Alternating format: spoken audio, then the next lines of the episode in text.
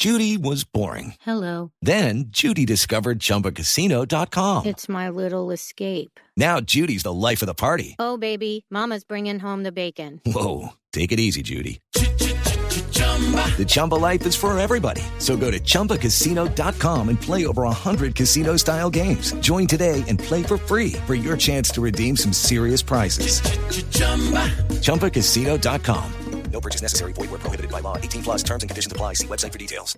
Y la noticia que tiene que ver con telefonía celular, por ejemplo, para el Mire, señor Tarcisio, que vive hablando por teléfono. Esto es muy positivo para Tarcisio. El gobierno y la Procuraduría anunciaron normas encaminadas a que ahora debe garantizarse en todos los rincones de Colombia una buena señal de telefonía móvil. No, hombre.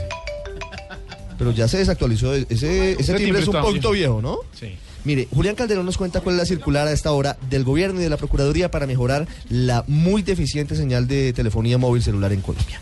La Procuraduría y el Ministerio de Tecnologías de Información y las Comunicaciones expidieron una circular en la que ordenan a las alcaldías y entes territoriales revisar y superar los obstáculos que no permiten la instalación de antenas de telefonía celular en varios municipios. El objetivo, mejorar la calidad de comunicación de los colombianos. David Luna, ministro de las TIC. Son los ciudadanos que diariamente están solicitando, exigiendo mejor servicio, mejor calidad en sus comunicaciones.